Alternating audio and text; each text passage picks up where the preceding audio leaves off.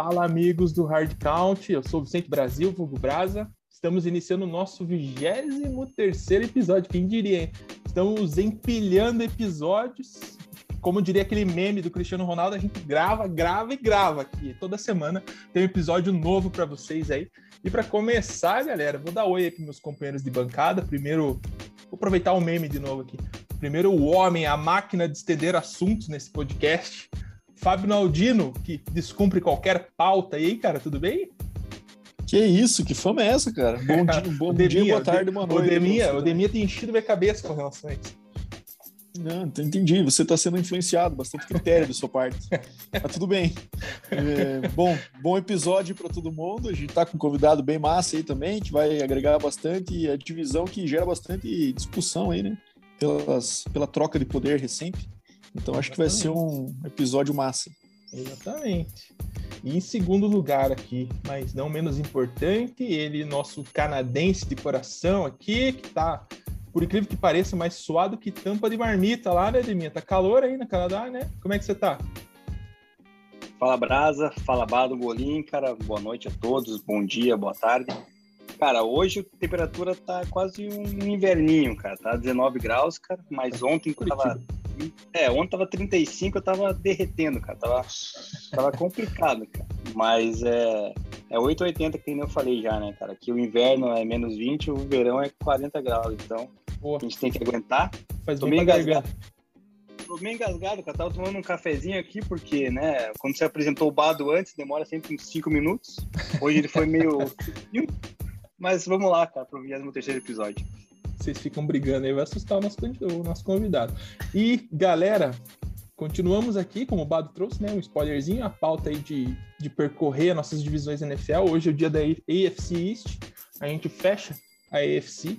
E para o bate-papo de hoje, a gente tem aí um dos maiores influenciadores e criadores de conteúdo de futebol americano no Brasil, e da América Latina, né, Golinho? Eu vi lá, da América Latina também, quiçá do, do mundo também, né? um site muito legal, né? Uns perfis muito legais. Cara, bem-vindo aí, bem-vindo aí à nossa humilde residência, Gabriel Golim. Tudo bem, cara? Tudo certo, muito obrigado, muito obrigado pelo convite, é um prazerzaço e eu já, já gostei demais de vocês, super gentis, valeu mesmo.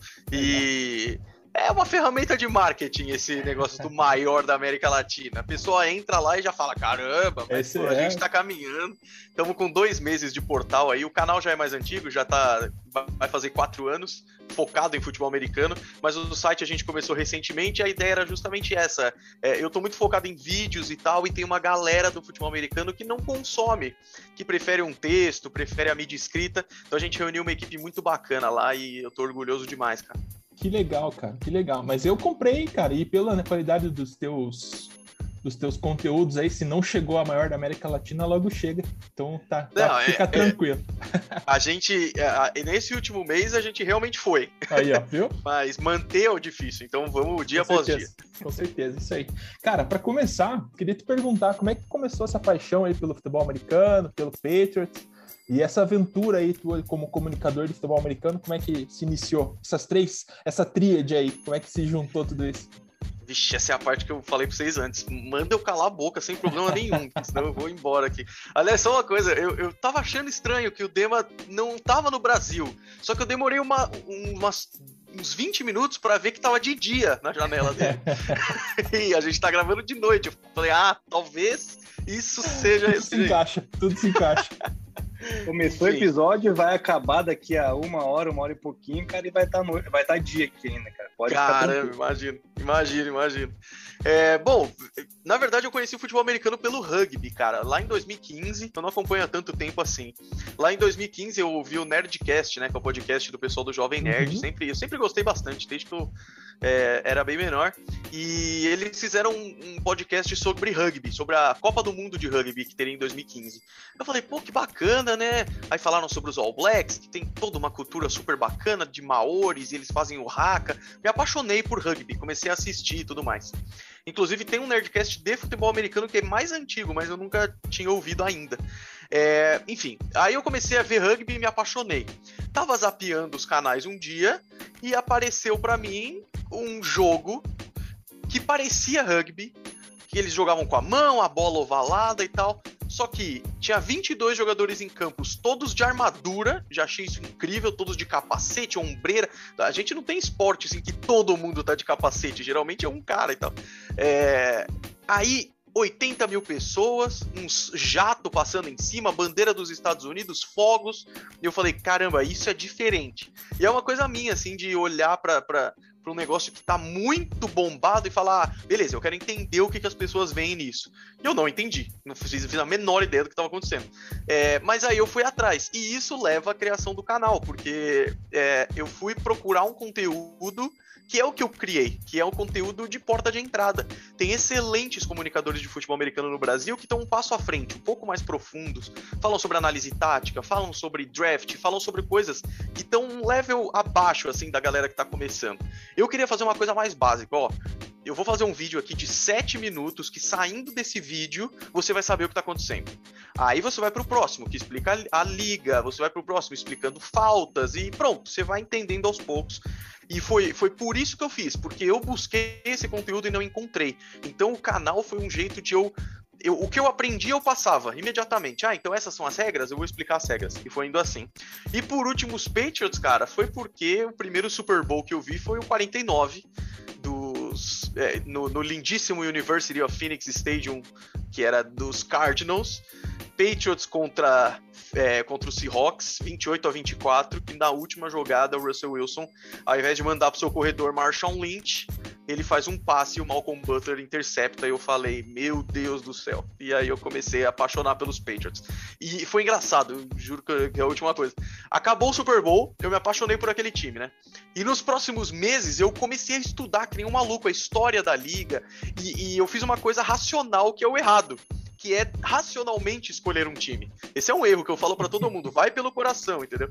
É, eu comecei a ver histórias, eu sou santista, né? E aí eu falava, o que que é uma coisa parecida com o Santos? Ou seja, passado glorioso, hoje ainda tá voltando à tona, que tem aquele jogador histórico, e eu cheguei nos 49ers. Joe Montana, o Pelé da, da, da, da NFL, é, icônico, eu sou fã dos Beatles, eles tocaram no Candlestick Park, comecei a viajar. Uhum.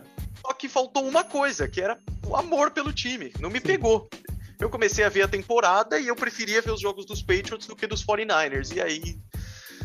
E aí isso definiu tudo, porque depois eu fui ver um jogo em Boston e depois eu fui comprar camisas e acabou. Hoje eu não abandono mais. Ah, tá Mesmo certo. com essa camiseta que eu tô. Nem você falou, né? Apaixonado pela NFL em si, né? Então acaba abraçando todos os times aí, mas claro que a gente tem uma Total, predileção cara. em alguns, assim, né?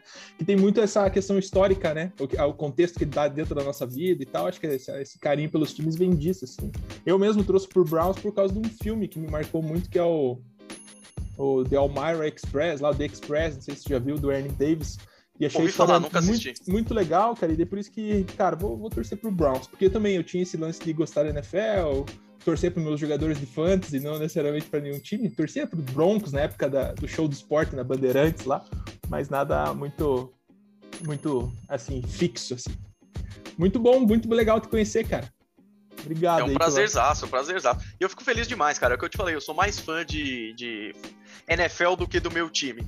E eu sou muito fã do meu time. É só pra balancear mesmo, assim, sabe? Porque é, eu gosto de usar camisas, eu, eu coleciono camisa, que é um hobby caro pra cacete, mas eu gosto demais e é isso. Boa, muito bom. Então, galera, vou começar a minha pauta aqui. Tem o quiz do Brás aí, que é a nossa forma de começar. E, caras, hoje vocês vão me matar. Eu vou até puxar aqui minha, minha colinha do quiz. Vocês vão ver que o Bado sempre fala, né? Tem pegadinha, vai ter pegadinha sim. E é assim, Golinha, a gente tá no 23 episódio, né? Você que tá certo. ouvindo aí também, a gente sempre dá algumas dicas, três dicas mais ou menos, é, para vocês da bancada aí descobrirem que é o número 23 que eu trouxe, 23 histórico, que, ou que ele ainda tá jogando. E a primeira dica sobre esse número 23, vou chamar o Deminha, tô curioso aqui. Deminha, você ser o primeiro a palpitar. Número 23 pode pesquisar, não? Ou é só da cabeça? Pode pesquisar, pode pesquisar. O Bado sempre pesquisa, então eu não posso estabelecer essa regra aqui, senão só ele vai. que vai mentiroso. ô, ô Golim, só pra você ficar ciente aí, cara, é sempre dois extremos. Ou é o cara mais óbvio da camisa, mais conhecido, ou uma pegadinha que torna impossível. Então, se prepara. É, 23 já é difícil. Se fosse no basquete, a gente tem Sim, vários. Exatamente, Mas cara. Exatamente. Na NFL é um pouquinho mais. É. Futebol também tem Beckham, tem uma galera ali. Verdade, cara, verdade. Deminha, número 23, jogou no ataque. 23 jogou no ataque, Devin Hester. Nossa! Super bom na, na cabeça, né? Que me lembra. Devin Hester. Devin Hester. Pô, mas pode? Tipo, cara de ST, assim, na quiz? Acho que pode, né? Tá. Cara, poder pode, mas ele jogou no ataque, né? Jogou no ataque, jogou na Ah, defesa, jogou no ST, jogou em todos os lugares. Tá certo. Deminha tá engatilhado aí pra isso. Depois sou eu que pesquiso. Não, Jogou no mas- ataque, o primeiro que vem na cabeça dele é Devin Hester. Só na cabeça dele. Muito natural, Deminha. Parabéns. natural. Não, não, não. Lógico, você se prepara, né? Na hora, eu não vou colar na hora, né, cara? Eu venho, eu venho com, com o negócio preparado já. E chuta a primeira, né? Semana passada eu chutei o Emmitt Smith de primeira, então eu acertei, cara. E aí, Bado, jogou no ataque 23. Cara, jogou no ataque, eu tô entendendo que você está querendo dar um recado que ele já parou. Já eu parou, vou é. de. Eu vou de Aaron Foster. Boa. E aí, Gulim? É boa, mas não é, né? Tô sentindo que tá tudo errado. Cara, difícil, porque 23 normalmente me lembra cornerbacks, defesa, Isso. Patrick Peterson e tudo mais. Mas um 23 que eu me lembro é o Jay Ajay, running back, que jogou em vários times e parou. J.J., J.J.. E, e o 23 dá pra trazer uma pegadinha, porque tem vários caras que jogaram 23, mas não é a camisa característica. Tipo o Frank Hum, Gore. Tipo. Mas eu não fiz essa sacanagem, tá? Era um cara que o usou. Marshawn tipo, Lynch jogou nos Jogou Bills de 23. 23. Exatamente. Muito bem, galera. Então vamos começar nossa pauta. No final do programa a gente volta pro nosso quiz aqui. Darei mais dicas e aí a gente Pô, descobre pra quem é é. ansioso, esse quiz é uma sacanagem. Ah, é, é, é para fazer o nosso ansioso ficar até o final. É isso aí. Boa, galera. Então vamos falar de AFC East. A gente tá geralmente é, começando pelo campeão da divisão, mas em homenagem ao nosso companheiro Gulinho aqui, vamos começar pelo Patriots e também pelo histórico, né? Acho que os últimos anos aí, o Patriots, acho que na média dá para falar que o, o Patriots é o campeão da divisão, né? O Patriots que foi o terceiro dessa divisão no ano passado, teve um recorde de 7-9 e eu particularmente não lembro assim de recordes tão Acho que só quando o Brady machucou, né, aquela vez do Matt Cassell lá, que era um recorde Mesmo assim, foi 10-6 aquela Foi vez. 10-6, né? Exatamente. E 7-9, né? Teve esse recorde negativo. O ranking ofensivo foi o 27 time. O ranking defensivo ficou na média ali em 15.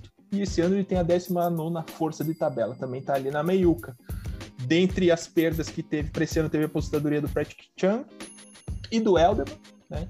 Então, dois jogadores aí históricos do Patriots se aposentando, talvez se aposentando, porque eu não vou ficar nessa bagaça aqui, mas talvez se tivesse tudo bem, eu aguentava mais um aninho. Nesse navio, né? É. E trocas de. Teve trocas de offensive tackle Marcos Cannon. Pô, o Demi- o Deminha, meu boninho aqui, cara, você botou uns nomes aqui que eu nunca ouvi falar. Ryan Eason, do Tech, pro Pergunta Texas. pro Golim, cara. Pergunta pro Golim quem é Não. Ryan Iso, que ele vai te responder. É, ele vai cara. responder. Ryan Hayes é um Tyrande horroroso. Tipo, Não fui Não eu que precisa falar botei que é esse cara aqui. Horroroso. Aí o teve as, aquisições, horroroso. teve, as aquisi- teve as aquisições famosas aqui, né, do- dos dois Tyrants, Hunter Henry e, e o John Smith, que remetem um pouco a esse saudosismo aí que temos, né, de Aaron Hernandes e, e o Gronk. E tem, eu vi aqui que tem o Tyrant Fumagalli, você que é santista, acho que traz um saudosismo também, né, Guni? eu sabia que eu lembrava de que em algum lugar. Fumagalli. E os caras O Magalho do Guarani, né? Mas Clássico jogou no do Santos Guarani. também, não jogou? Jogou, jogou, jogou. Não, não, não Jogou? jogou no Santos. Jogou? Jogou? Não?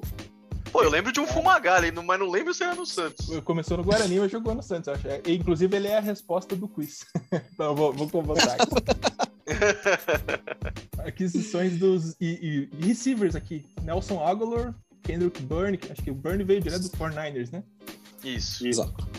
Aí, linebackers, Vanoy, Jordan, Jalen Mills e aquisições no Via Draft ali, que a gente tava nessa disposição, nessa conversa aí, o que, que o Patriots ia fazer no draft. Acabou não fazendo nada, né? Porque caiu no colo que justamente eles pareciam querer.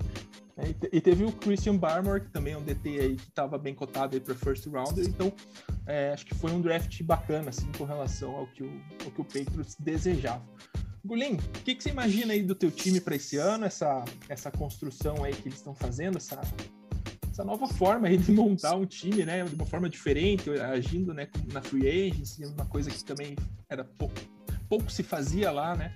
em Boston e tal, era um negócio de poucas contratações, assim, caras, né? Comprometeu o cap ali com dois Tyrants e tal. Como que você enxerga esse movimento do Patriots esse ano, hein? Cara, um torcedor sempre se ilude um pouco, né? Mas eu vou tentar manter, deixar isso de lado para falar disso, para falar que realmente que a minha expectativa tá boa para esse ano, porque é, comparando com o ano passado, muita coisa melhorou. Ano passado, os Patriots foram o time que teve mais jogadores optando por não jogar por causa da pandemia. Jogadores importantes da defesa, Donta Hightower, o próprio Patrick Chung, que aposentou, mas realmente era um jogador importante. É, o cap estava ruim, os Patriots não fizeram boas trocas. O Tom Brady tinha saído, inclusive a narrativa foi perfeita, né? Porque os Patriots, com o Tom Brady saindo, ficaram horríveis e o Brady ganhou o Super Bowl na primeira temporada. Isso é indiscutível. Não acho que é a relação direta das duas coisas, mas aconteceu. E aí é fácil de, de mostrar, tipo, é, sem o cara. Tivemos um vitorioso. Exatamente, exatamente. Mas, é, para esse ano, cara, as coisas melhoraram muito. Então, os Patriots gostam de jogar com Tyrands desde que o Gronkowski chegou, com o Gonzalez e depois com o Martellus Bennett. Sempre que os Patriots tiveram dois, dois Tyrands, um focado em receber e o outro em proteger, mas de poder diversificar o ataque deu certo. E eu lembro de estar tá acompanhando a free agency, chegou o John Smith, eu falei, caraca, agora sim, mas eu queria o Hunter Henry. Aí veio o Hunter Henry, eu falei, puta, é isso. E aí o que acontece? Recebedores. Ano passado, os recebedores do Cam Newton eram Damian Bird, Kill Harry, e o Jacob Myers, o melhor de... e o Edelman, né? O melhor deles foi o Jacob Myers, que ninguém nem esperava. Para esse ano, a gente não tem um agente, os Patriots, deixar o clubismo de lá. É, não tem um, um true wide receiver 1, o Julio Jones que se sonhava ou Kenny Golladay que estava no mercado também. Mas tem o Kendrick Bourne, tem o Nelson Aguilar, que são bons wide receiver 2 e 3. E aí os Patriots exploram um pouco mais esse ataque com o jogo corrido, que desde o ano passado é bom, e com o jogo passado focando em tight ends. É uma coisa que já funcionou várias vezes na NFL. Qual que é a Ah, e a linha ofensiva dos Patriots, que hoje é top 5 da NFL, sendo até modesto. Trent Brown voltou, tem bons jogadores, tem o, o, o Onueno, que foi um dos bons calouros do ano passado. É uma boa linha ofensiva. Qual que é o problema do ataque? O quarterback. A gente não sabe se vai ser Cam Newton ou Mac Jones. É lógico que eu quero o Mac Jones, eu acho que ele é um prospecto muito bom, ele foi o campeão do college, ele tem um estilo de jogo parecido com o do Tom Brady, de pocket passer, inteligente, visão de jogo e tudo mais. E aí tem o Cam Newton, que é um cara muito diferente, ele é extremamente atlético, ágil, no, nos seus tempos gloriosos, era um excelente passador também, mas hoje a gente viu que isso caiu muito. Mas aí eu vou dar um argumento que é muito clubista. Eu queria lembrar que no começo da temporada passada o Cam Newton estava tendo bons jogos. Ele pegou Covid, ficou fora duas semanas e voltou muito mal. Não tô falando que é o Covid, pode até ser. Mas teve uma queda de qualidade do Cam Newton gritante é, depois que ele voltou da, da lesão do Covid, que ele foi para injury reserve de Covid, é, o que me dá esperança de que ele ainda tem um teto para melhorar, é, ele é competitivo, ele gosta e tal. Se não for bom, tem o Mac Jones. É, e a defesa, eu, eu, eu, nem vou falar, porque a defesa dos Patriots é boa e tem mais gente boa. Trouxe o Matthew Udon, é, trouxe o Kyle Venoy de volta dos Dolphins, que é um linebacker super confiável. Tem o Hightower voltando também. O Stephon Gilmore tá dando, tá dando coisas de sair, mas eu duvido que ele saia. Então a defesa dos Patriots continua sendo forte. E eu não posso deixar de falar que o Bill Belichick ainda é técnico da equipe, cara. A temporada passada foi ruim, mas o Bill Belichick ainda é o maior técnico de todos os tempos. Então, a expectativa tá boa, principalmente porque com o time do ano passado, os Patriots terem feito 7-9 é um motivo de se comemorar. E eu nem tô exagerando. Olá, lá é, vem. Não, não, posso... peraí, peraí, quero ver, quero ver se vocês vão passar pano pro Golinha agora, né? Ele falou que é motivo de comemorar um 7-9. Não, nas, nas circunstâncias, não é motivo de comemorar. Ah, bom. Porque o Deminha comemorou o recorde do Broncos em um episódio, cara. Então, eu, eu comemorei. do Broncos mesmo? Bolinho, eu comemorei. 5-11, não foi? Conseguimos ficar 5-11. É, mas espera lá. Ele, exatamente, eles passam um pano, cara, porque ó, o Broncos jogou um jogo sem quarterback, né? Não tinha nenhum quarterback no elenco. E os outros 15 também. É.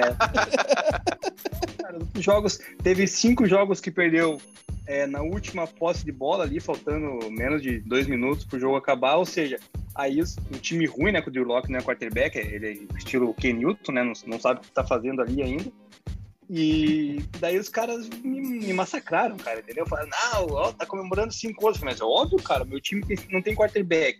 Tá com um elenco jovem ali, promissor.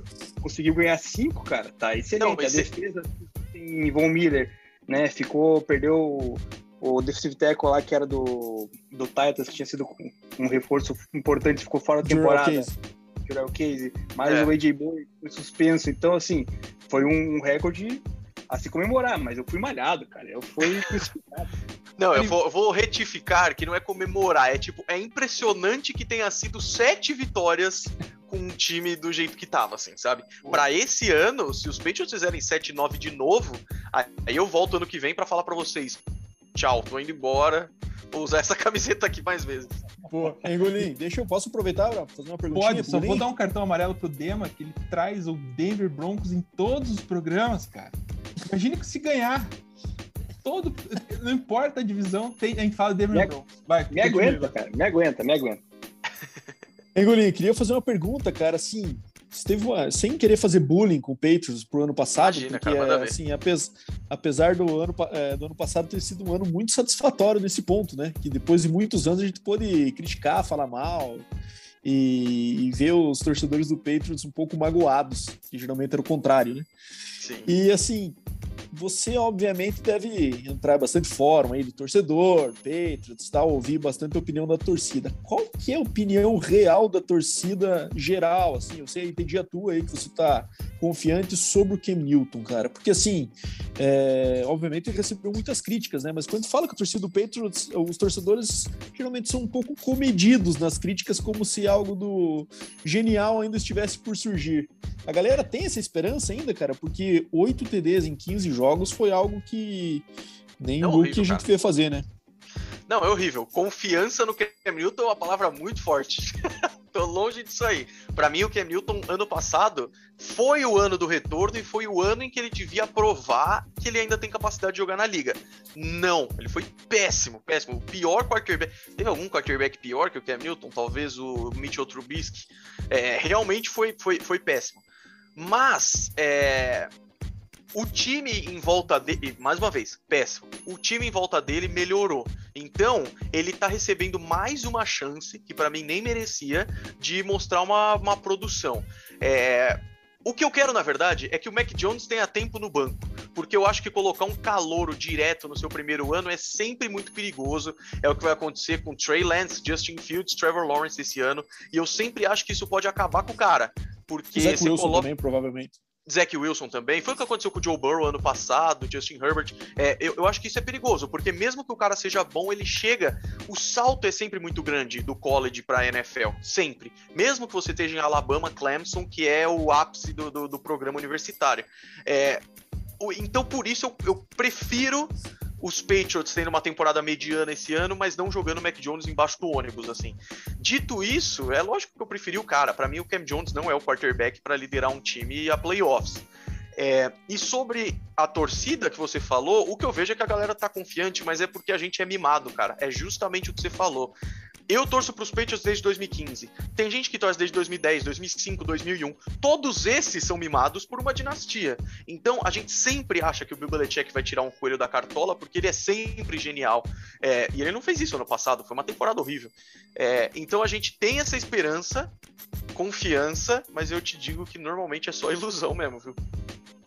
É, o Golinho é aquele torcedor mais realista, né, cara? A gente conhece vários ali que jogam, inclusive, fantasy com a gente e tal, que não pode falar mal do peito, que se revoltam, cara, né? Teve gente esses tempos atrás que, né, eu fiz uns stories lá falando quem era o pior quarterback da NFL e tal, botei a fotinha do Ken Newton, cara do céu, cara. Boa, boa. A página ali era só crítica, cara. Não, eu odeio. Não, eu, eu, fico, eu fico triste com isso, cara, porque eu gosto de ver ele jogar, o estilo de jogo dele é divertido, ele ser forte, atlético, ele pega a bola, passa rápido, mas hoje não é mais assim, cara. É, era assim antes. É, eu acho é, que ele verdade... tá com um problema no ombro, cara. Acho que nada me, me tira da cabeça que depois daquela contusão, que ficou muito mal contada, ele acabou perdendo quase dois anos de, de, de da carreira ali, né? Se, se, faz cirurgia, não faz, cara, nunca voltou ao que era, né? Acho que tem alguma coisa errada fisicamente com ele. A única coisa que ele tem de, de bom, assim, acho que é autoconfiança e autoestima, né? Até demais. Pra, demais. Pra se vestir, então nem se fala. Mas assim, eu e o Brasa, cara, a gente teve a oportunidade de ver um jogo do, do Ken Newton lá em Nova York, né? Contra o Jets. Na época ele tava no Carolina ainda. Ele marcou um TD. Acho que ele só. Eu não sei se ele chegou a passar para TD, Brasa. Me lembro se eu, se eu estiver falando besteira. Mas ele correu para um TD, cara, que é aquele TD que ele corre na linha da goal line, pulando por cima do defensor, tipo, quase caindo de pescoço no chão, entendeu? Tipo, o cara. É o Superman, né? Que ele vai. Cara, ou seja, ele se arriscou, tipo, por fazer um TD que, cara, não precisa, né? Então o cara pode jogar a temporada do time no lixo. E, e assim, eu acho que ele quer muito ser o herói, assim, quer muito quer chamar atenção para ele ali. Então acaba isso acaba prejudicando, na minha opinião, né? Até 2000 e 2015 no Super Bowl que ele perdeu pro Denver, lá ele teve a temporada de MVP, óbvio, foi, foi fantástica. Mas daí chegou no Super Bowl, achou que ele poderia também ser o super-herói, né? E cometeu ali dois fumbles lost que daqueles que você protege a bola, mas aceita o saque, não. Ele quer se movimentar, quer sair, escapar e igual fez o Eli contra o Patriots lá em 2007, se não me engano, né? Conseguiu Podemos pular essa parte aí. É. Então, mas aquela é um a cada um milhão que o cara vai conseguir sair e não vai perder a bola, né, cara? Então, assim, eu acho que ele, ele, teria que ter uma mentalidade mais de jogar pro time e tentar não ser o herói, né? Mas enfim. Não, e você e... tem toda a razão. O Cam Newton ele joga num estilo que não é durável, assim. Ele, ele vai se lesionar em algum momento. E eu não digo isso no estilo de quarterback móvel, porque o Lamar Jackson é um quarterback extremamente móvel, mas ele é muito mais cuidadoso nesse sentido. Ele não, ele não aceita porrada quando não precisa, ele sabe que conta com os corredores dele, então nesse sentido ele se protege muito mais que o Cam Newton, tem toda a razão. É, e eu acho que o melhor nisso da liga, eu acho que é o Russell Wilson, cara.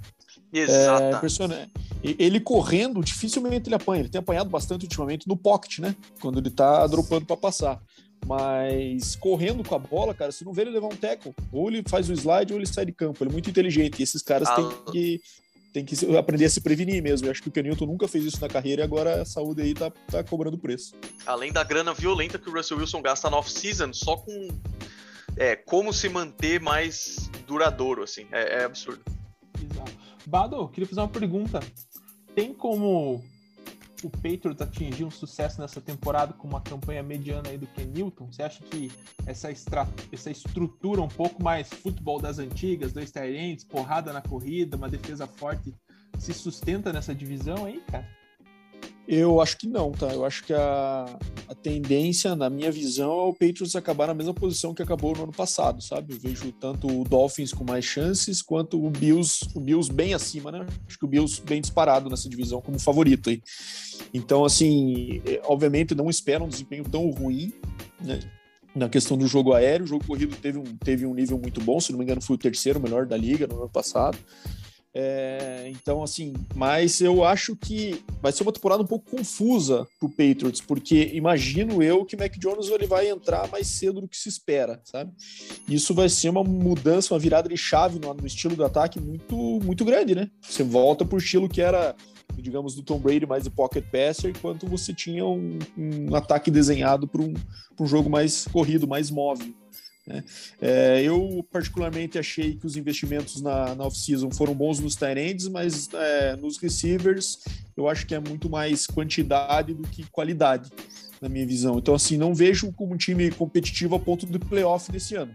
Né, eu acho que podem surgir boas notícias esse ano, principalmente em relação ao Mac Jones, caso ele entre e tenha um bom desempenho, gera uma esperança para 2022 mas eu imagino um recorde projetado de algo parecido com o ano passado, não vai ser possível igual, porque agora a gente tem um jogo a mais, né? Mas então algo em torno de um 8-9 ou um 9-8 no melhor cenário ali, é, analisando o schedule do Patriots. Boa. Teminha, tava olhando aqui esse jogo do, do Panthers que a gente viu do, do Ken Newton, cara, e o Panthers ganhou e ele fez tipo só um TD corrido. Aí eu fui entender o porquê, né? O QB do Jets era Josh McCall. Então acho que temos aí um indício. É o Butch Fumble? Do que pode foi ter Mark acontecido. Foi Mark Sanchez. Esse foi o Mark Sanchez. É verdade, verdade, verdade. Então pode ser algo nesse sentido aí, Demi. Josh McCall, né? Ele fez alguma besteira lá.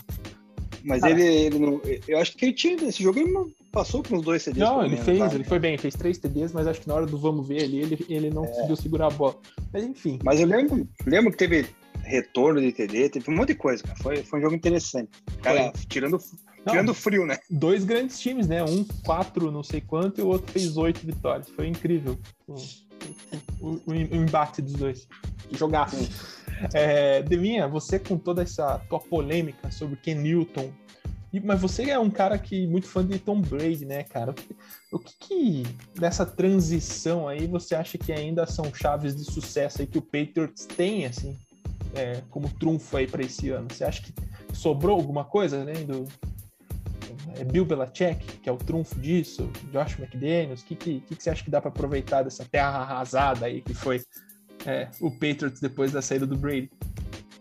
Cara, a gente vai ter uma noção realmente do que é o Patriots, né, sem Brady a partir de agora, na verdade, né? Porque o ano passado realmente eu não não consegui ver com bons olhos com Ken Newton, né? Já todo todo programa acho que eu falo mal dele, né, cara? Então, tá meio... sem qualquer viés, né, Deu?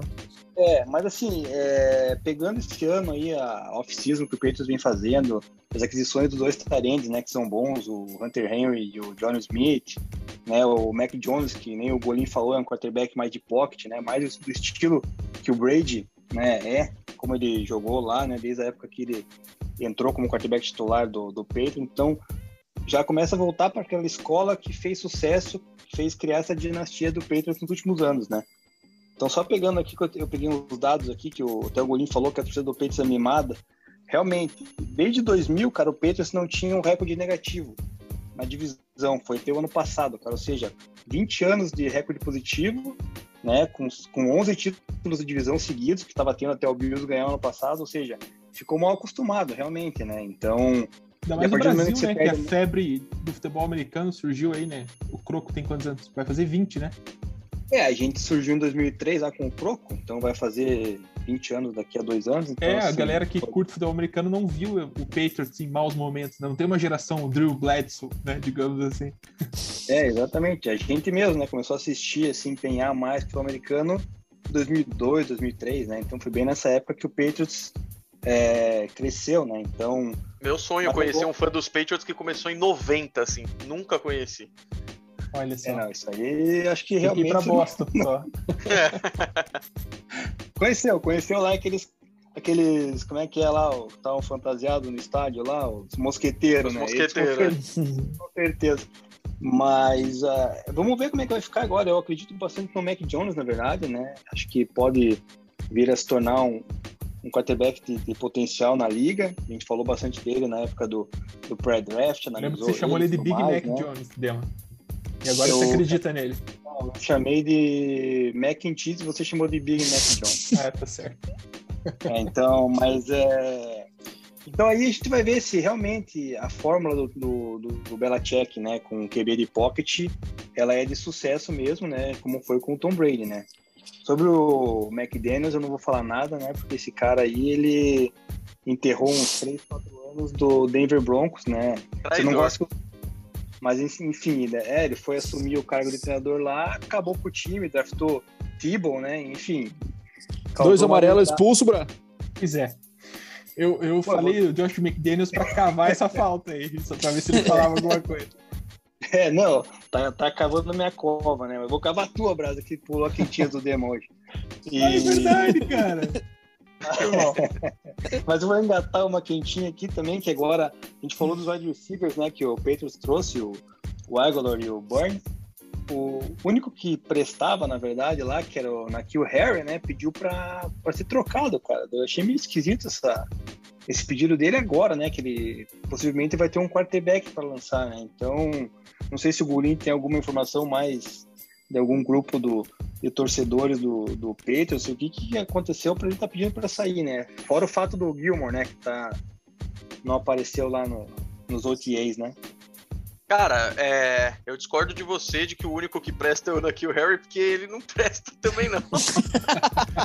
Pô, é triste demais. Escolhido na primeira rodada, e quando eu penso que A.J. Brown foi escolhido depois, D.K. Metcalf foi escolhido depois, Terry McLaurin foi escolhido depois, imagina esses caras. Hoje esses três caras seriam wide receiver 1 nos Patriots, e mais Nelson Aguilar e Kendrick Bourne já seria um grupo bem mais legal. É, eu, eu, pode ser torcedor puto da vida, mas por mim o Nick Harry pode ir, cara, porque ele vai barato ainda. Ele é um, um, um wide receiver de primeira rodada, mas que não produziu nada até agora. Realmente foi muito ruim. E eu, eu não entendi exatamente o que fez ele pedir para ser trocado, mas é, eu vi notícias falando. Nakil Harry está lutando para entrar no roster dos Patriots. Eu vi isso. Então, tipo, pelo jeito ele tá meio descredibilizado. Talvez ele tenha ficado bravo com essas notícias e pediu para ir para outro time. Mas não é por nada. Eu sinceramente não vejo ele sendo tão querido por qualquer outra franquia, assim. É que ele, na verdade, ele teve só um ano com o Brady, eu acho, né? Teve, teve um ano com o Brady, teve um ano de lesão. Mas nunca conseguiu ser titular, né? É. Ano, ano passado, passado, ele. Teve... É, ano passado teve o Ken Newton, mas daí também esse é. Cara, é assim, esse é negócio do Cam Newton, cara, assim, o que me vem muito à mente, assim, não faz sentido o Patriots ter trazido ele de volta, cara. Para mim, não. É muito é, barato, cara.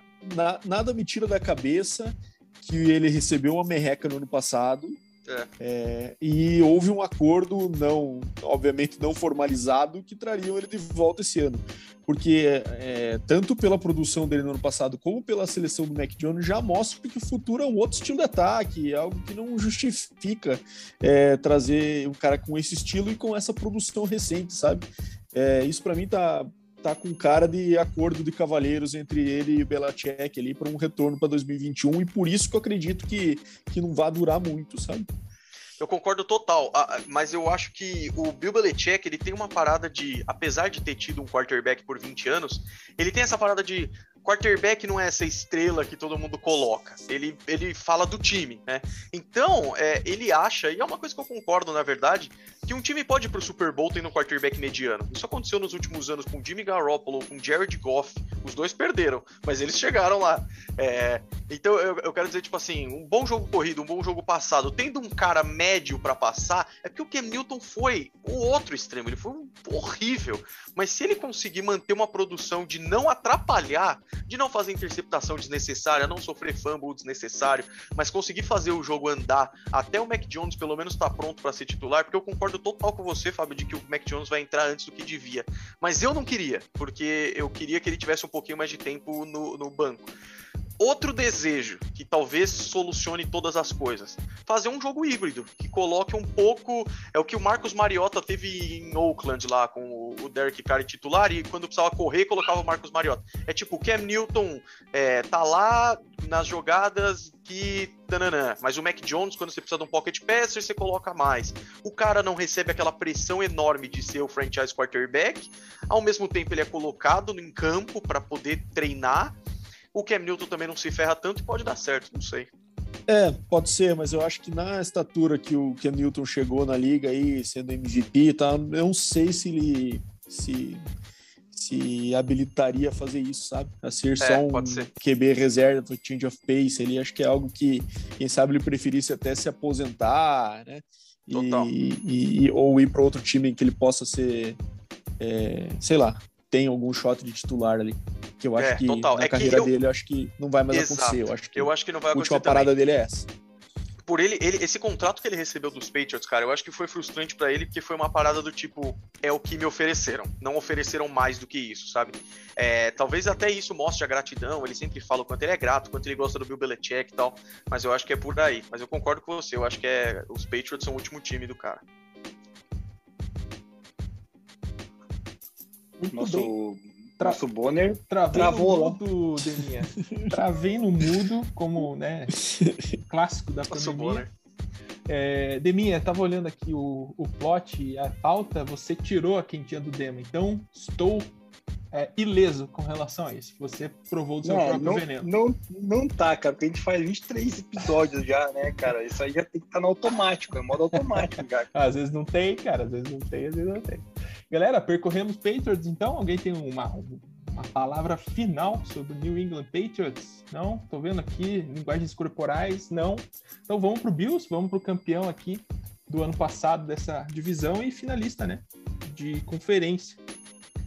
É, deixa até me organizar aqui de novo, gente. Que é muitos, muitos dados aqui. O Bills que tá, tem o figura do Josh Allen, né? Eu vou, ter, vou começar perguntando pro Bado. Bado, o que, aconteceu com o Josh Allen, que era um cara que você não acreditava e que hoje aí é um dos grandes QBs da liga e tá credenciando o Bills a sempre chegar, né? E eu quero cara... que você ouça porque ele é meu QB na dinastia, eu quero saber mais sobre ele. É, o Josh Allen é algo que eu não esperava, sinceramente. Assim, ele é, um dado que para mim era uma cláusula pétrea dos QBs chegando no NFL é que você não melhora no percentual do complete que você tinha no college quando você entra no NFL. Isso aconteceu com o Josh Allen, né? Ele tinha um percentual baixo numa faculdade que é de Wyoming, que é de um nível também bem abaixo, né? De competitividade em relação às Power Fives que a gente tem. É, e ele tinha, se não me engano, uma completion abaixo de 60% ou muito perto disso lá no college, que é baixo, né? É, e agora na NFL ele conseguiu evoluir nisso. Muitos podem dizer que seria o fato do atual head coach do Texans, David Culley, ter saído do Bills e ido pro Ravens, e a partir dali a coisa começou a melhorar, né?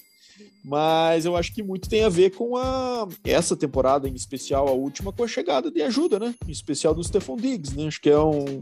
Ele precisava de um receiver um desse potencial, ele ganhou esse presente aí e, e fez bem para os dois, né? Acho que o Diggs agora se coloca como um dos principais receivers da liga e o Josh Allen como um potencial candidato a MVP, né? O potencial candidato a inclusive vencer o Super Bowl, né? Acho que o Bills está numa posição muito boa e eu acho que a tendência com continuidade de comissão técnica, com talento ao redor, é, com um grande receiver que conseguiram no Dix, consegue com, colocar algumas outras peças complementares importantes que chegam, como foi o caso do Emmanuel Sanders, que assinou para esse ano, né?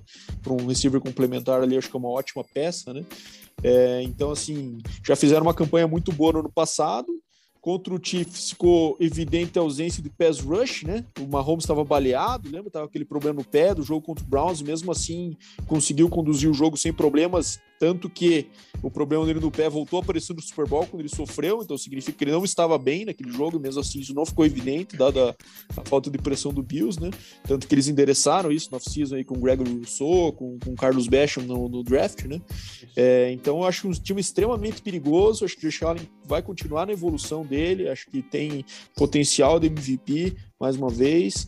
É, eu acho que sim, que ele tem, assim como eu estava falando do Kemilton, ele tem que se cuidar mais, se proteger mais, e o Bills vai precisar evoluir na questão do jogo corrido e ter peças mais confiáveis na posição do running back para tirar um pouco desse peso dele.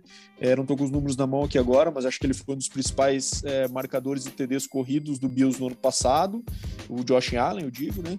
E muitas vezes deu, uma, deu alguns sustos ali, né? Com pancadas necessárias e o estilo dele é, é, diferente, ele não depende exclusivamente disso, né? Como a gente está falando desses outros QBs aí, como Lamar Jackson, por exemplo, como o próprio Cam Newton, que dependem desse fator para serem produtivos, né? Josh Allen tem um braço, quem sabe, o mais forte da liga, né? Então, assim, é um cara que é, eu não acreditava muito na evolução dele na precisão, isso aconteceu, então agora o céu é o limite, né? Eu acho que, assim, não é nenhum absurdo para mim o Bills ter um repeteco aí do UFC Championship Game esse ano, é, com um confronto, quem sabe, muito mais próximo aí, com poten um potencial confronto com o Chiefs.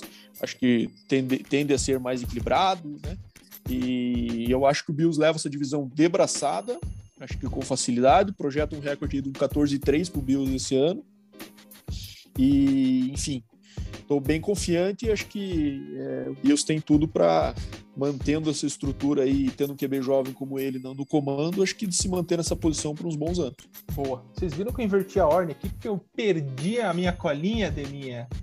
Mas aqui voltei e achei. Então, falamos primeiro do Josh Allen. O Bado trouxe alguns spoilers aqui de aquisições do draft. Né? O, o Bills, que teve 13-3 né, da temporada passada. Então, um recorde bastante positivo. Coisas que não estamos acostumados a ver o Bills, né? Nossa geração, né? Acho que é um pouco depois de Jim Kelly, né? E viu aquela aquela safra do, do Bills ali sofrida.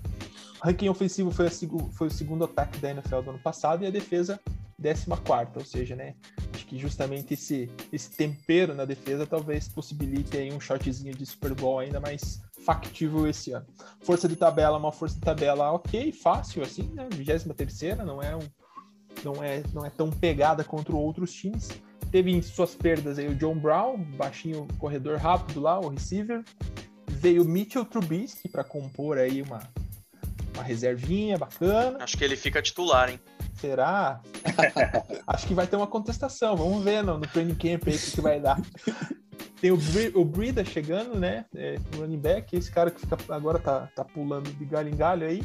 E aquisições via draft que o Bado trouxe, Gregory Rousseau e Carlos Basham, que vem justamente para endereçar esse, essa questão aí do pass rush, que era uma característica importante do Bills por muitos anos, né? Aquela linha defensiva muito forte, né? Com DTs também que, que produziam sacks e sempre defensive ends bastante agressivos e tal.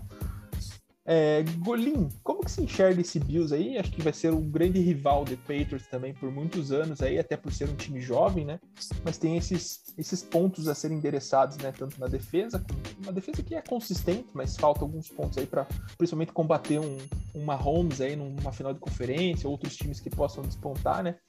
E a questão do, eh, para mim, é a questão do backfield, né? Sempre se viu muito bem, né? O Bill sempre com um corredor muito bacana e tal, uma linha sempre muito dura, né? Jogos no frio, aquela necessidade de correr e tal.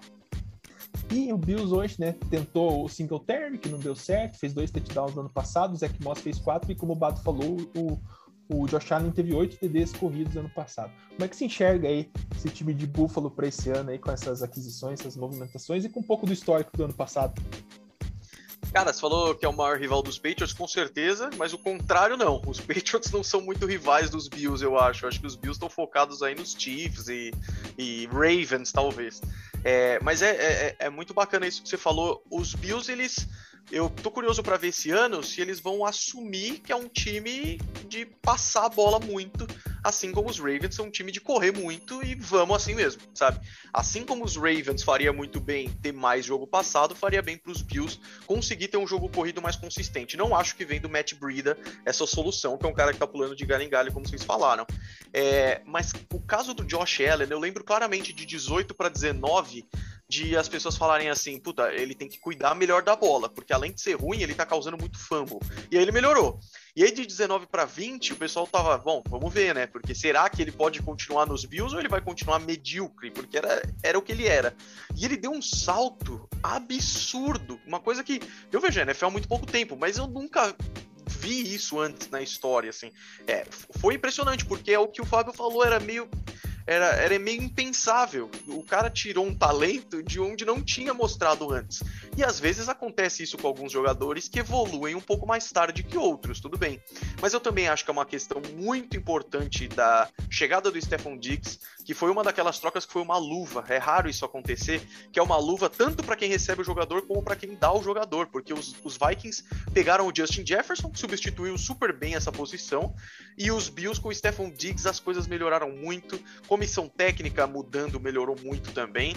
É, Aí é, é, o que vocês falaram, o problema dos Bills se torna então a defesa. Se torna não, né? No ano passado isso ficou bem claro. O ataque é um ataque que pontua, é um ataque explosivo, é um ataque muito bom passando a bola, mas a defesa deixava a desejar. O Gregory Rousseau é muito bom da Universidade de Miami. Eu não sei se ele vai. Já tinha o Ed Oliver trazido também recentemente, que é interessante. O Gregory Rousseau deve melhorar ainda mais essa linha. É, mas eu tô curioso, porque tem bons jogadores. Tem o Micah Hyde, tem o Davis White, que são bons jogadores. É, então, essa defesa tem que melhorar um pouco mais do que eu acho que ela vai. Só que para os Bills, do jeito que estão hoje, eu acho que é suficiente, porque os Bills estão muito bons. São uma das grandes forças da AFC e o objetivo deles agora é bater os Chiefs para ir para Super Bowl, porque é o que falta. E aí eu vejo os Browns numa situação parecida. É, e dentro da divisão, eu, eu concordo, é, é um time que é, é, bom, isso é bom da NFL, ela é cíclica, né? Então a AFC East talvez tenha sido a divisão que mais demorou para ter esse ciclo, mas ele chegou. Então os Bills agora finalmente podem ter os dias mais vitoriosos, enquanto os outros três estão se matando lá atrás. É, e a luta dos Bills é por Super Bowl, tentando esquecer a memória da década de 90 de ir para quatro Super Bowls e não ganhar nenhum. Pois é, Deminha, esse negócio de ir pra final e perder, a gente sabe, né? Como, como é doído, como é marcante isso aí, né?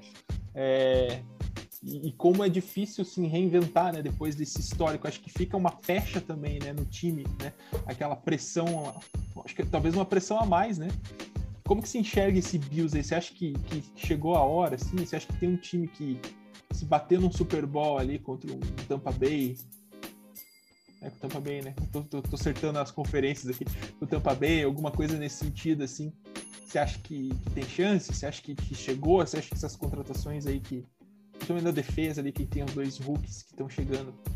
É, é um Bills aí que, que pode despontar? Cara, falando da derrota, né? O Bills perdeu quatro, né? Super Bowls, né? Então. realmente tem um histórico meio meio complicado, né, cara? E daí o ano passado ainda perde um UFC Championship, então é tem aquele peso, né? A gente, a gente jogou, a gente sabe como é que, como é, que é. E tanto é que o, o Bills ganhou a divisão a primeira vez desde 95, cara. Ou seja, muito tempo que o Bills não, não ganhava a divisão, né? Sofrido demais. Ah, sofrido, mas agora parece que estabilizou, né? Na parte boa ali, né? Na parte de cima. O Josh Allen veio muito bem o ano passado, né? Números espetaculares. Né? A própria equipe do Bills tem, acho que tem é o terceiro playoff ano passado que pegou nos últimos quatro anos. Teve o segundo melhor ataque de 2020 né? A defesa que ficou devendo um pouco ano passado, eu olhei agora com as aquisições do Rousseau e do Carlos Bastion ali, vai dar uma reforçada na parte né, dos deficientes que a gente falou agora há pouco aí que que tavam, não estavam pressionando, né? Que foi o fator que talvez é, acarretou na derrota para o Chiefs. Então eu acho que assim, se bater de frente com o Chiefs hoje, eu sou mais Bills, cara. Eu acho que o Bills ganha. Porque a defesa do Bills tem jogador do Cravei, pode anotar aí, cara. Se der Bills e Chiefs na final de novo da UFC, tá gravado, o Bills vai, tá vai, vai, passar o carro, cara, entendeu? Porque agora a defesa ali do, do, do, do Bills tem jogadores muito qualificados, né, cara? Tem o Troy Davis White, o Micah Hyde, o Jordan Power, né? Os dois safeties lá que são muito bons, cara. É, a defesa agora reforçou ali os defensive ends, tem ali na parte de, do meio da linha o, o Ed Oliver, tem o Matt Milano, linebacker inside ali, que também é muito bom, né, cara? Precisava de um, dessas ajudas por fora ali para poder né, dar um pouco mais de impacto ali. E acredito que com essas aquisições do draft vai conseguir. É, e do outro lado, cara, o, a questão do jogo corrido, cara, o óbvio, o Matt Breda não vai resolver, né? Mas acho que ele ajuda na produção ali, junto agora com o Singletary e com o Zach Moss, né? Então, assim, vai rodar um pouco mais ali, aliviar um pouco, inclusive, o, Josh Allen de correr. Eu acho que agora o Josh Allen só vai correr realmente quando for necessário, não vai ter mais aquelas jogadas desenhadas para ele resolver, né, cara? Até por questão de, de, de, de saúde ali, para proteger ele mais, né, cara? Até saiu uma notícia hoje que o, o Sean McDermott falou que a negociação aí, a renovação de contrato do Josh Allen é questão de tempo, entendeu? Porque realmente eles viram que agora ele vai ser o franchise quarterback, né? Então vai dar um reforço. E agora eles adquiriram lá o, o guerreiro, né? O velho Emmanuel Sanders, né, cara? Esse aí já deve estar, tá, sei lá, 16 ano na liga, tá? Mas é aquele cara que se a bola for nele, ele pega, né? Ele é bem confiável, assim. Obviamente ele não vai fazer temporada de mil jardas e 10 CDs, mas na hora que precisar ali, ele vai ele vai estar tá ali no campo para para pegar as bolas e garantir um first down, né? Um, um TD ali na endzone. Então, assim, o Bills é favoritaço da divisão, né? Não tem a menor dúvida. Acho que vai crescer muito na divisão o Jets, cara. Então, o Patriots ainda vai depender, né? A gente falou da questão do Mac Jones, mas para mim a divisão vai ficar mais entre Bills e Jets no futuro aí, tá? E para esse ano. É, não, a gente tem que fazer as nossas previsões, né, cara? Eu já. É o que eu, que eu penso, né? Gosto de polemizar um pouco. É, o Bala falou ali sozinho, não sei o que ele tá pensando ali, cara. Tá no mudo, ele falou, mas tá no mudo. Cara. Ele falou do ele Jets, queria... ele deve estar tá balbuciando alguma é. coisa. É, eu falei, puta, isso foi polêmica mesmo, hein? Jets não. sendo. Colocou o Dolphins e o Patriots como os, os futuros últimos aí da, da divisão, depois, é isso? É, Pô, agora eu fiquei triste. É, do Dolphins do Jets a gente vai falar depois, vai né? Vou explicar depois.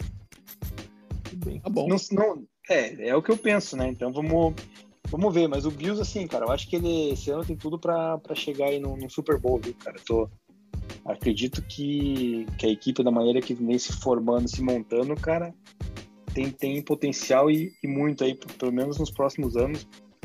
Beliscar e ganhar, né, cara? Tirar aquela zica. Tirar. Isso aí, Dema, tá tudo gravado. Então, isso aí, galera. Percorremos o Bills Vamos para o Dolphins, que foi o segundo ano passado dessa divisão. Dolphins que deu uma crescida bem legal, né? Um time bastante consistente. Que confesso que partiu meu coração ao deixar no banco o Ryan Fitzpatrick em um ano que ele estava bem. Um cara que acho extremamente simpático. O Dolphins que teve um recorde de 10-6 ano passado, né, Deminha? Tá certo esse recorde, né? Porque eu lembro que no, no certo, último tá episódio eu, tá eu certo, falei um recorde cara. errado. Quem, quem, quem, preparou os recordes hoje foi o Bado, cara. Tá então, bom. 10 6, é melhor do que eu esperava. É, ranking ofensivo 22, ranking defensivo 20, então tá, tá ali na, na, na média, na, na, na, mediocridade na, na questão da média. E tem a 20 força de 27 força de tabela, ou seja, tá com um caminho bacaninho o, o, Miami Dolphins esse ano aí, né? Perdeu Melzinho na chupeta. Melzinho na chupeta, é só ganhar. É só, é só jogar e ganhar. Só falta ter quarterback, na verdade, né? Mas tudo bem. É, lá vem o Dema criticando quarterbacks que correm de novo. Eu adoro criticar quarterbacks que correm, cara. Isso aí é, é uma você coisa. Vai abrir, você tá vai falar, tá você vai começar sangue. falando de Dolphins. Então. Ryan Fitzpatrick Beleza. saiu, o Van Noy voltou, né? Que nem a gente falou, é, saiu fora do, do, do, do Dolphins. Aquisições Will Fuller, se ele ficar saudável, é uma boa aquisição. E daí tem um monte de cara aqui que eu nunca ouvi falar, Deminha. O McCurt eu já ouvi falar. Bernardic McKinney, Matt Scura, DJ Flucker. Você vai ter que falar de todos esses caras, meu. Você colocou aqui, agora você vai comentar um por um. E aquisições via draft tem o Adol, né? Confesso que investi nele na minha liga de dinastia. Jalen Phillips, Devon Holland e o offensive tackle Liam Eichenberg. E aí, Deminha, como é que vem esse Dolphins que teve uma temporada consistente, né? principalmente ali né, né, na entrada do ciclo, como o Bado gosta de dizer, o ciclo de Fitzpatrick, né? Que ele entra, ganha os jogos, depois começa a dar tudo errado. No Miami não chegou a dar muita coisa errada, né? E daí entra é, o ciclo um assim, novo. ele QB machuca, ele entra, joga bem, recebe o pagamento para ser titular no ano seguinte, daí ele cai de nível e vai para outro time fazer a mesma coisa. Isso Exato. acontece há uns 16 e assim ganha anos milhões seguidos. e milhões. Exatamente, cultivando sua barba. E aí, Daninha, como é que você vê esse Dolphins aí? Cara, primeiramente queria mandar um abraço pro cunhado do meu amigo José Mário, que é torcedor do Dolphins, cara, e ele sempre escuta o nosso podcast. E meu amigo sempre fala, cara, manda um abraço pra ele e tal. Tá mandando um abraço, dele? só esqueci o nome dele, acho que é Bernardo, cara, mas não. Um abraço, Bernardo. eu, eu lembrei agora. o nome. Pedro. Porra. Por Pedro, Porra, eu lembrei. o nome no abraço, cara. É que eu lembrei agora, eu falei pra ele, eu falei, cara, eu vou mandar um abraço quando for a gente falar do Dolphins e tal. E lembrei agora, já tinha até esquecido, cara. Não tem amigo do cunhado? Toda... É, amigo, não, é, na, na verdade amigo. você continua esquecendo, né? Porque você não lembrou o nome dele. Hein? É, não lembrei, enfim, até o final do, do episódio eu, eu lembro aí. Cara, mas um grande abraço. Vamos chamar de Bernardo. Bernardo. É, eu falei, vai ser Bernardo, cara. Espera que Ber, um abraço. Mas vamos lá. É... Cara, a questão do Fitzpatrick ali, você falou, começou bem e tal. Pra mim ele ia continuar bem, mas do nada sacaram ele pra enfiar o. O. Caramba, acho que é o nome do Jalen Hurts. Não, Jalen Hurts não, tua. É que é tudo quarterback que corre, cara, já me confunde tudo. Então, assim, cara, o. Eu sempre falei do Tua, né, cara? Pra mim, o braço dele é meio esquisito, cara. A bola não. Parece que não chega, cara. Parece que ele lança 50 o... jardas, cai 10. Lango, cara. né? Boa. É, tipo, é um negócio meio estranho. E daí sacaram o coitado do Fitzpatrick, que tava fazendo uma temporada boa, né? O Dolphins estava com recorde positivo, estava 4-1 quando sacaram ele, uma coisa assim, antes do bye. E daí, pô, cara, desandou pra mim, né? Ali eles acabaram com a temporada do Dolphins, que tinha tudo pra chegar nos, nos playoffs ali o ano passado, né? Então, assim, o Dolphins ele tem que buscar ganhar divisão, que não ganha desde 2008, ou seja, muito tempo, cara. Só que agora tem a, é, esse Bills aí que cresceu, cara, tem, vai vir um crescimento aí do Jets que eu já falei, o, o, o Peito se arrumando de novo com um novo quarterback. Então, assim, a defesa do, do Dolphins é que vai supostamente carregar o time nas costas aí nessa temporada, na minha visão. Né? Por mais que tenha adquirido o Jalen Waddle e o Will Fuller ali para para pegar as bolas, cara, só que você precisa de um quarterback confiável ali e com precisão, que eu não vejo no Tua isso ainda, né? E do outro lado, eu vejo que o, o Jenny Phillips vai ser um diferencial para mim na defesa do, do Dolphins ali, que foi uma aquisição muito boa, junto com, com o safety lá, o Devon Holland, que a gente até comentou que era acho que o segundo melhor safety que estava no board ali desse draft, né? Então, assim, a defesa fica um pouco mais consolidada, a defesa que foi a sexta melhor ano passado. E então, assim, eles vão, vão segurar ali. Eu, não tenho previsão igual o Bado Mandinar ali de quantas vitórias ou derrotas, mas para mim, o Dolphins ali, né, ainda esse ano vai ficar em segundo lugar na, na divisão, né? Não vai, não vai perder para o Jets ainda, mas para os próximos anos tem que começar a se preocupar em arrumar um quarterback e, e talvez um Tyrande ali um pouco mais confiável, porque eu também eu não gosto daquele Mike Jessica lá que todo mundo ano passado usava bastante no fantasy, cara, pelo menos nas ligas que eu jogava. Eu acho que ele não é um cara confiável, então vamos ver. Eu acho que o Dolphins futuramente tende a cair, cara, se não arrumar esse, esses pontos aí. Bado, e o Dolphins aqui fez um draft interessante, né? Ele tinha duas picks na primeira, duas picks na segunda e contratou uma galera aí, assinou uma galera bacana, né? Como que você vê esse Dolphins aí com essas novas aquisições e com esse, com esse terreno pronto aí que eles tinham do ano passado? É, cara, para mim é um, essas aquisições são um recado claro pro Tua, né? É, eu acho que é, apesar de muito jovem e até injusto, né? Ele tá falando do segundo anista. E eu vejo uma temporada muito decisiva para ele, sabe? Acho que o final do ano passado não foi uma boa amostra do potencial dele. Lógico, tinha questões físicas, tinham questões de que não, não teve um training camp completo, né? Por causa do Covid e tudo mais, que querendo ou não pode, pode afetar. Então eu acho que eles estão apostando muito nisso, né? Ter a sua off-season completa completa e o front office fez o papel dele, né? Então tem armas muito interessantes no ataque ali, tanto pelo draft, né, como o Jalen Weddle e o Will Fuller via free agency, né, juntando-se a Devante Parker, formam um trio de receivers muito honesto e, e e bem capacitado aí para ajudar. Então as peças estão lá, né? Mas eu não vejo o Miami indo para outra tentativa com ele em 2022, caso a temporada dele seja um fracasso nesse ano, né? Ainda mais com o arsenal de picks que eles construíram aí com a, com a história do Larry Tunsil que eles estão desdobrando até hoje, né? Bado, você então, tinha uma acho... teoria, né, que a antecipação da, do Tua entrando no Fitzpatrick ano passado, mesmo com o Fitzpatrick bem, era justamente para validar isso se ia para um QB esse ano ou não, né? Exato, porque não fazia sentido, né? Aquela mudança no ano passado do Fitzpatrick estava num momento bom, né? Então acho que eles quiseram já ver se valia a pena ou não, porque eles tinham a pick do Houston esse ano, né? Que já estava projetada para ser muito alta, né? Então acho que, querendo ou não, acho que foi uma temporada, um final mediano para ruim, mas eles viram ainda com alguma, algum flash de esperança ali que pode crescer em cima disso. Né? Então, acho curioso como um time como o Dolphins, com um ranqueamento baixo, que nas duas principais fases do jogo aí, conseguiu um recorde de 10-6, né? quase chegou aos playoffs do ano passado. Né? É, então, isso acho bem improvável que se repita. Né? É, enquanto assim, eu fico mais tranquilo quanto ao sistema defensivo, né? Acho que além da adição aí do Jalen Phillips, do Javon Holland, o Brian Flores é um cara muito estrategista, né? É, acho que o ataque precisa dar um passo aí para buscar esse wild card, sabe? Então acho que a divisão é de Buffalo, é claro, né? É, eu não acredito numa evolução assim tão rápida do Tua e numa conferência aí que a gente tá falando de ótimos times, né? Só na primeira prateleira que a gente falou ali são três, né? Bills, Browns e, e Chiefs. É, mas a gente tem muito time bom. A gente falou da AFC North, né?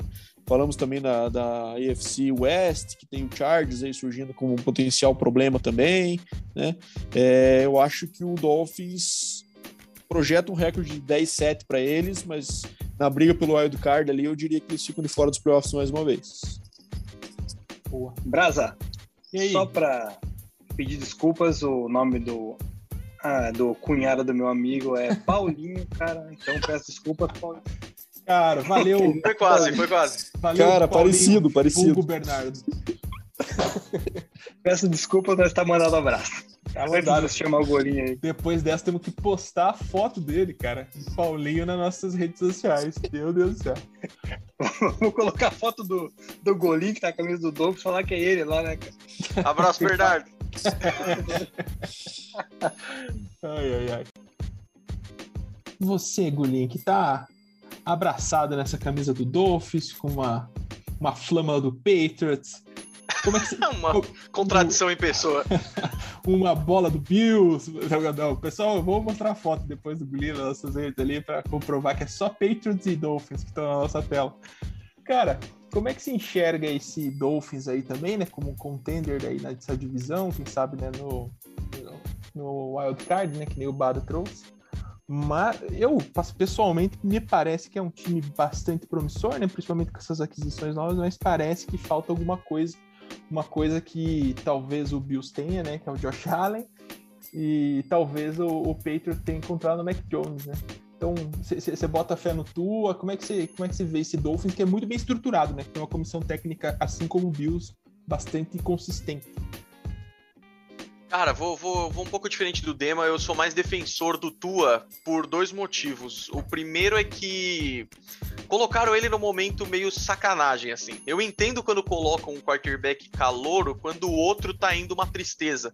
Mas o Ryan Fitzpatrick tava fazendo dele ali, tava tranquilo. E é o que eu comecei falando do Mac Jones. Eu acho que seria uma boa oportunidade para deixar o cara no banco, tranquilo. E aí vem no ano seguinte. Mas não, jogaram o cara um pouco na fogueira.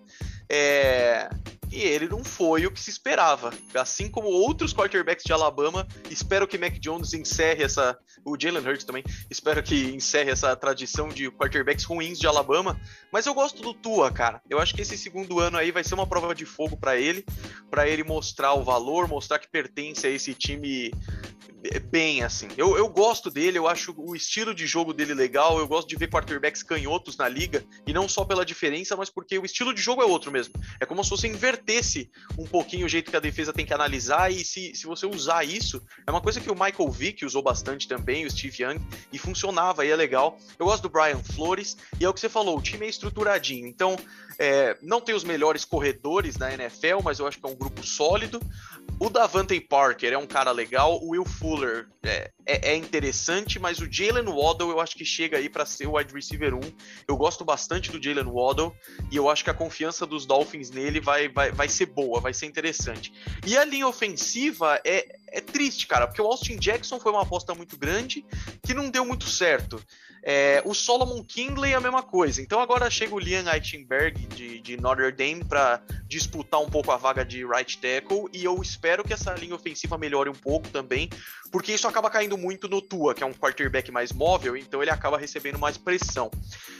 E é o que vocês falaram, a defesa é o que precisava mais melhorar. Tem alguns nomes na defesa que eu gosto bastante, como o Christian Wilkins, o Jerome Baker, o Xavier Howard, que foi um monstro no ano passado. As inter interceptações que o, que o Xavier Howard fez ano passado, ele foi melhor que o JC Jackson, isso porque eu ainda tenho o clubismo do meu lado, mas ele ainda assim foi melhor.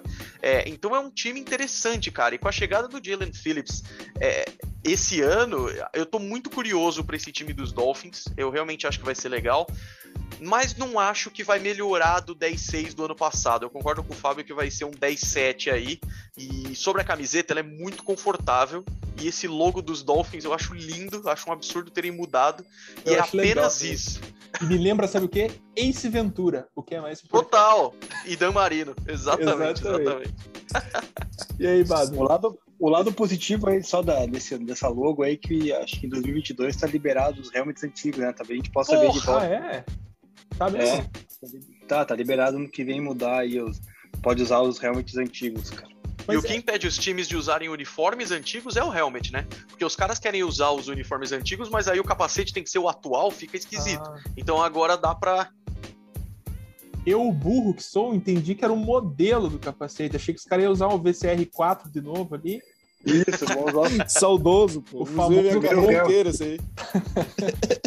Nossa, isso aí a NFL nunca vai mudar, ela é chata demais com os capacetes. E eu tá fiquei... certo, é pra proteger. Tá certo. Não, eu fiquei pensando, mas ué, qual que é o sentido disso, né? Depois de tanta briga. eu, fiz, eu, fiz uma, eu fiz uma série de Madden lá no canal dos Dolphins, né? E eu só jogava com o uniforme antigo. O uniforme antigo dos é, Dolphins é lindo demais. Eu acho bonito mesmo. Nossa, o VCR4 lembra uma vez que eu dei um teco, eu fiquei com o olho roxo, só que não aqui, fiquei com o olho roxo aqui perto do nariz, cara. É, eu lembro que eu levei nível uma... de segurança. O famoso casca de ovo, né?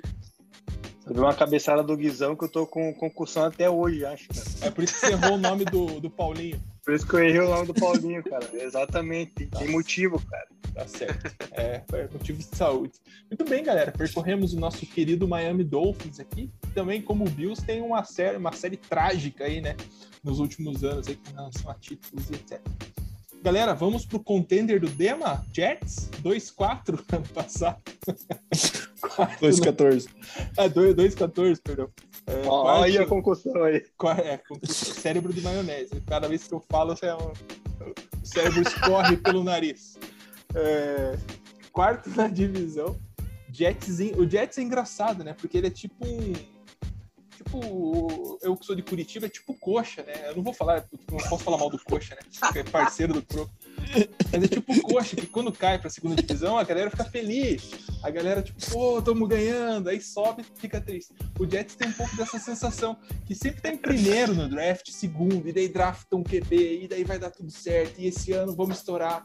Aí, cara, é o, é o ciclo do Jets. Tem o ciclo do Fitzpatrick e o ciclo do Jets, né? Com draft alguém ali que é cara, é o cara que vai explodir, faz o cara não sei se não sabemos se é ovo a galinha, né? Se é a instituição, se é o cara, ou se, enfim.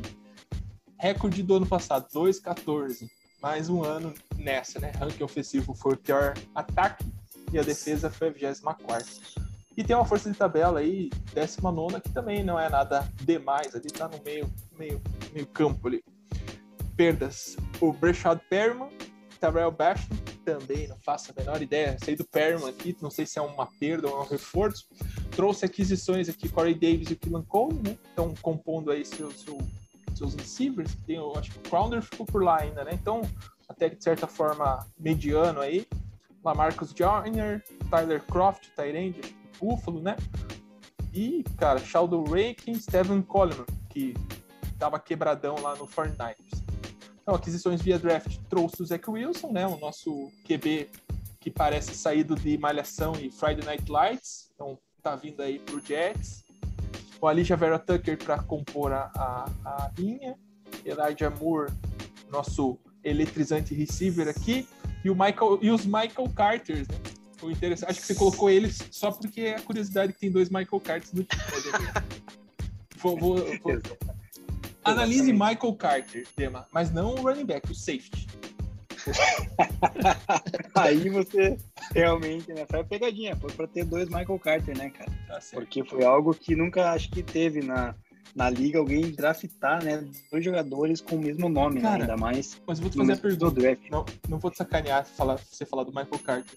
Mas por que, que você acha que o Jets em breve será um contender aí nessa divisão de Bills, de Patriots se reinventando e de Dolphins consistente. Antes de responder a tua pergunta, eu vou falar o seguinte: o Jets realmente ele tá numa lama absurda, né? Ele não vence a divisão desde 2002 e playoffs ele é o time que tá mais tempo sempre os playoffs, desde 2010, né? Ou seja, tá numa seca danada. Mas eu acho que dias melhores virão principalmente pela aquisição do Robert Salé, né?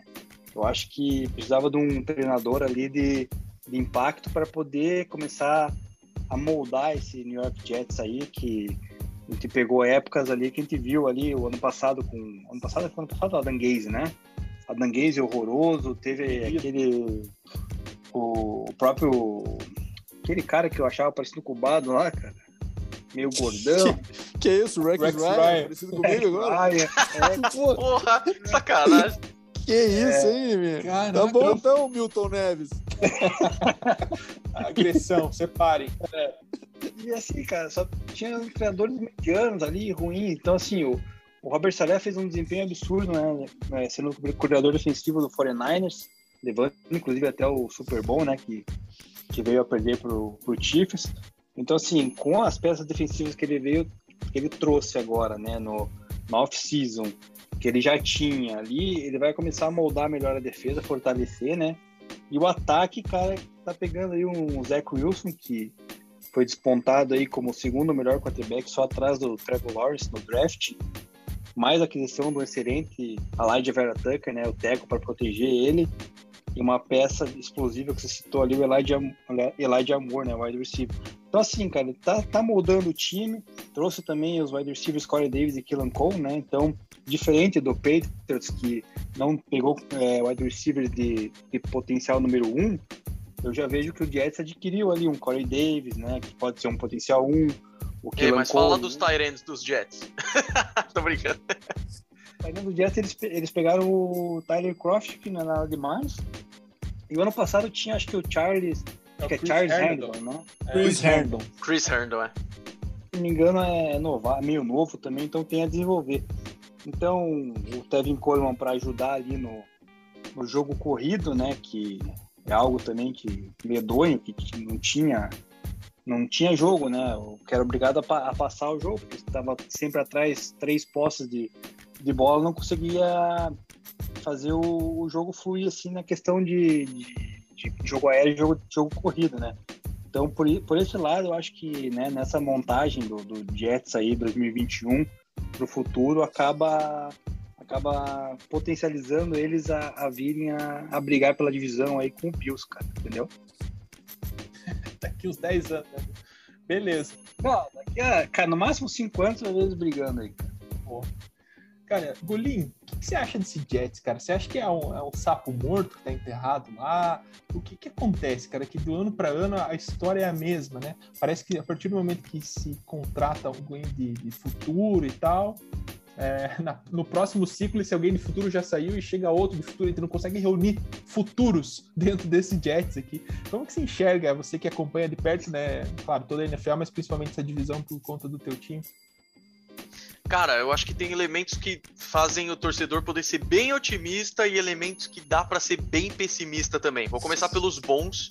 Começando pelo novo ciclo, cara. O Adam Gaze era uma tristeza para esse time, era o principal responsável pela, pela tragédia. Então agora vem o Robert Salah, que é um baita. É, parece ser um baita técnico, mas ele é um, um profissional bom, assim. Desde que ele tava nos 49ers, parecia que seria um bom técnico, então agora ele chega trazendo sangue novo, isso é legal. Tá trazendo o Zach Wilson, que é um prospecto muito interessante de BYU, é, e aí já vem um pouco as preocupações, porque é uma competição pouco longe, ainda mais longe do que outras faculdades da NFL, né? Então, se você está falando de Alabama, Clemson, é, essas faculdades que estão numa competição maior, o salto para a NFL é um pouco menor. BYU é um pouco complicado. Então ele voou, voou no college. Esse último ano dele no college foi realmente maravilhoso, mas o salto vai ser grande. É, mas vamos terminar as coisas boas antes de ir para as ruins. O grupo de recebedores realmente melhorou muito com o Corey Davis. É, além disso, o Killan Cole também, e além disso, o Elijah Moore de, de é, ou Miss, que são adições interessantes. Então perderam por Chad Perman, mas ainda tem um grupo de. Ainda não, tem um grupo de recebedores bem melhores. A linha ofensiva me preocupa um pouco, porque o Mekai Beckton é interessante, mas ainda tá não é o que se esperava. Eu gostei do draft, para mim é um dos pontos positivos dos Jets, o draft, porque pegaram o quarterback do futuro, mas pegaram alguém para defender ele também, que é o Elijah Vera Tucker. Acho que os Bengals erraram um pouquinho nessa. Eu acho que eles podiam ter ido de Penny Sewell, mesmo. Beleza, pegaram o Jamar Chase e a gente, vocês falam isso em outro episódio, é, e pegaram um cara de linha ofensiva mais para frente. Eu acho que os Jets acertaram um pouquinho mais. Pegaram o Elijah Vera Tucker bem cedo para proteger aí, mas essa linha ofensiva ainda tem bastante coisa para melhorar. É, na defesa é onde para mim tá o problema, assim, porque tem bons jogadores, Carl Lawson chegando, tem o CJ Mosley, que aliás eu tenho uma camisa do CJ Mosley dos Ravens, porque quando ele foi para os Jets, a camisa dele nos Ravens ficou por 5 dólares. Aí eu tava em Miami lá, eu comprei naquelas Ross, assim, brechó, e é a minha camisa favorita, porque é confortável pra caramba, assim. É, mas eu acho que, que falta gente nessa defesa. Lamarcus Joyner é interessante, o Bryce Hall é interessante, mas nenhum desses é, tipo, bom pra caramba. E aí a gente vai pro lado ruim. No depth chart dos Jets hoje tem Zach Wilson, James Morgan e Mike White. Nenhum desses quarterbacks lançou um passe na NFL sequer, tentou um passe na NFL sequer. É, isso é ruim porque é, é claro que o Zach Wilson é interessante, que o Robert Salah e o coordenador ofensivo vão ajudar o cara, mas não tem ninguém ali que sequer tem uma experiência com passe na NFL. Isso é um pouco bizarro. É, e eu acho que o receio da torcida é que aconteça o que aconteceu com o Sam Darnold. Sam Darnold era um prospecto muito legal, o pessoal falava. Tinha gente que falava que o Sam Darnold era o melhor prospecto daquele draft.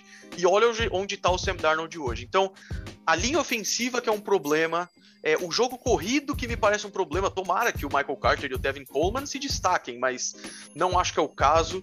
É, e a inexperiência do grupo de quarterbacks, para mim, nesse momento, os Jets são o pior time da divisão, mas concordo com o Dema, eles podem vir a ser contenders, mas eu acho que demora uns bons cinco anos aí. Boa, o que já é bom, né? Que já cinco anos já é um horizonte bastante positivo pro Jets. Que o problema é que o problema é que cinco anos já é hot seat demais pro Robert Salah, por exemplo, porque é, ele já vai aí. ficar tipo, será que ele dura cinco anos como técnico? Ele tem que apresentar resultado, né? Isso aí. E aí, Bado, você acha que vinga? Cara, eu assim, eu acho que a temporada do Jets pode surpreender positivamente, mas a minha surpresa é que negativamente eles... não tem mais como, né? É, não tem pode, como, exatamente. Só pode ir para cima. Exatamente, é por aí mesmo minha, minha visão, porque assim, duas vitórias no ano passado e 32 ataque da liga, não tem muito para onde ficar pior, né? Então, é, eu acho que fizeram movimentações interessantes. É, acho que a temporada, como falei, pode surpreender positivamente, não pelo recorde em si, né? Que eu acho que ainda a tendência é que o Jets no ano que vem selecione no top 10, né? Mas eu gostei bastante das movimentações de, da linha defensiva, principalmente, Vinny Curry, Carl Lawson, Sheldon Rankins, né? E os talentos jovens ali na posição de receiver, né? Então o Corey Davis, que é um cara jovem ainda também, que quando chegou no draft tinha um potencial muito grande, acabou ficando em segundo plano com o AJ Brown lá em Tennessee e criou esse espaço para ele sair, né? É a seleção do Elijah Moore, né? Que dá para entender por que o técnico de Ole Miss foi demitido, né? O cara tinha DK Metcalf, tinha AJ Brown e Elijah Moore no elenco e não conseguia fazer aquele ataque aéreo andar, e hoje estão aí na NFL, sendo selecionados nos primeiros rounds, né? E também o sempre underrated, mas confiável Jameson Crowder, né? Seja lá onde for, o cara produz como slot receiver, já está com uma certa idade ainda, mas mas ainda tem bastante gasolina no tanque. É um cara que é aqueles que sempre tentam substituir, mas ele acaba se provando ano a ano. Né? Gosto muito do Crowder. É, mas eu acho que assim, o Jets, assim como a gente falou de Bengals, do, do próprio Jaguars, tem que se acostumar com pequenas vitórias esse ano, né? Em comemorá-las, né? Eu acho que uma boa condução de temporada pelo Zach Wilson, ele conseguir participar dos 17 jogos do ano, ganhar essa bagagem, essa experiência, ser bem protegido, né? não, não ser uma primeira temporada traumática, é, será a maior vitória que o Jets tem nessa temporada, com certeza. Né? Não, não ter nenhuma pausa no processo, como, por exemplo, aconteceu com o Joe Burrow, né? por conta da contusão. Acho que isso é o principal fator para o Jets aí. Eu vejo uma temporada no recorde aí de umas cinco vitórias, né? É, nesse primeiro ano, mas é, não vejo um teto muito maior que isso, não. É, então acho que a tendência do Jets ainda é continuar em último na divisão, selecionando no top 10 no ano que vem, mas se conseguir boas notícias é, com o Zach Wilson, principalmente, que eu concordo com o Golim, vai ter um salto grande da competitividade que ele tinha em BYU para agora para NFL, obviamente, né, como é, um pouco maior do que das Power Fives, como a gente costuma dizer. Então ele vai ter, ele demonstrou bastante talento ali na questão de de fazer lançamentos com ângulos diferentes, né? Lembrar o Patrick Mahomes em alguns momentos em, na, em conseguir lançar em plataformas de, de, de pés diferentes ali do, do, padrão, mas eu acho que a tendência é que eu acho que nesse primeiro ano ele tinha que focar bastante na questão de consistência, né, ritmo, para depois começar a mostrar esse talento de improvisação aí. É, vejo essa projeção por Jets aí para esse ano. É um ano de reconstrução que pode surgir boas notícias para então 2022. Muito bem, percorremos o Jets, fechamos aqui o nosso quarteto da AFC East. Deminha, vou tentar recuperar sua amizade. Você quer falar tua quentinha, cara? Cara, na verdade, a quentinha era que 65% dos jogadores da liga já foram vacinados com a primeira dose. É, cinco times com 85% de vacinação também na primeira dose, ou seja, números bons aí, né, para para quem estava almejando, quem tá almejando aí, pelo menos todos os jogadores vacinados. A outra quentinha já falei que era a dona Kill Harry, né, que pediu para sair. E seria isso aí por hoje, na verdade, nada de muito relevante, esperando que Aaron Rodgers possa Nada muito relevante, ninguém quer não, só... né? vacina, é uma que tá pouca gente falando. Então, para reforçar, ainda estou na, na, nas orações de que Aaron Rodgers vai pintar em Mile High, né? Ah, então... é cartão vermelho, cara. A terceira vez do Broncos, cara. Terceira amarela, suspensão automática. Meu Deus do céu, tem que ficar uma semana fora. Boa. Passamos pela quintinha do Demo, agora temos curiosidades do Badolas. O que, que vem? O que, que vem? Essa semana faleceu o Dick Nagel, Brasil. Pô, que tristeza, é, aos 86 cara. anos. Do Badola, 86 anos. 86 anos, falei. Pra que comer, Não, vem falando com uma alegria. é, curiosidade. Vocês, vocês sabem quem é o Dick Nagel ou não? Eu também não sabia. Claro então, nessa não. semana descobri. Então, o Nagel, na verdade, ele era um atleta do Texas, né? Jogou na Universidade de Rice e ele ganhou bastante notoriedade no college como running back, né? Teve principalmente no no Cotton Bowl de 1954, ele teve uma das melhores performances de bowls na história do college de futebol, né? Ele teve, correu para 265 jardas em 11 carregadas, uma vitória de 28 a 6 de Rice sobre Alabama, que hoje é algo completamente inimaginável, né? É, numa média de 24 jardas por carregada. Mas o fato interessante da curiosidade do Bados não é nem a morte do Dick Mango, coitado, e nem esses stats dele, né? mas sim uma jogada em particular desse jogo, que ele recebeu a bola running back, né? Recebeu o carry na linha de 5 jardas, é, ganhou a lateral. Quando ele estava cruzando a linha de 50 jardas, o fullback da Alabama, Tommy Lewis, saiu do banco, correu para o campo e derrubou ele. Deu nos joelhos dele. Caraca. E ele caiu na, mais ou menos na linha de 40. Daí o fullback fez isso e voltou para o banco e se escondeu ali. Teve uma discussão entre os juízes e muito demorada, por sinal, e os juízes deram decidiram por dar o touchdown de 95 jardas para ele, mesmo ele tendo caído na linha de 40 Aí, jardas. aí fica fácil, né? Bater esse recorde. Pois é, então. Depois disso, obviamente, a televisão estava ganhando popularidade, né, naquela época, então participou de um monte de programa de TV, é, inclusive participando de programas em que ele questionou o fato de que colocaram os dois juntos no programa, né, tanto o Tommy Lewis, que havia derrubado, quanto ele, e ele reclamou um pouco disso, né, que o cara quase arrancou o joelho dele fora e acabou ganhando notoriedade ali por, por ter feito isso, né. Mas ele acabou indo para o NFL depois como defensive back, né? Jogou na defesa, teve temporadas de é, 20 interceptações nas três primeiras temporadas dele e acabou encerrando a sua carreira em 61 no Dallas Cowboys. Mas então fica essa curiosidade aí pro nosso amigo Dick Nagel, que faleceu essa semana, autor de um TD de 95 jardas, no qual ele nunca pisou na end zone. Cara, e que, que Deus o tenha, né? E vamos para a resposta do quiz. Tem mais palpite? Tem, vou, vou, vou dar mais duas dicas aqui. Combinado. Número 23, primeira dica foi jogava no ataque. E a segunda dica é jogou em Miami. Golim. Porra, eu não queria ser o primeiro, mas. Ah, se foi o primeiro, não. Não, não, você foi Não, o não, último, não, não, não. É, Não, eu só não queria ser o primeiro agora. Ah, tá. Beleza, eu vou manter meu palpite que eu falei pra eles que eu tinha um palpite, que é o corredor que, apesar de ter feito mais história nos 49ers, jogou em Miami. Red Bush. Randy Bush. Caraca. Não é. Droga. Eu tinha até esquecido dele. Acho que você não acertou, então, Gulinho. Mas seria Se uma acho que boa, esquecido- não. Eu, eu senti que não. Caraca. E aí, É pegadinha esse Miami, é pegadinha esse Miami aí, porque você não descarta nem a minha nem a do Dema, né? Porque o Hester É. jogou em Miami na universidade e o Aaron Foster também jogou em Miami no... depois de sair do Texas, né? É, meu amigo, aqui não tem jogo fácil, mas pode ser Red Eu vou manter. também.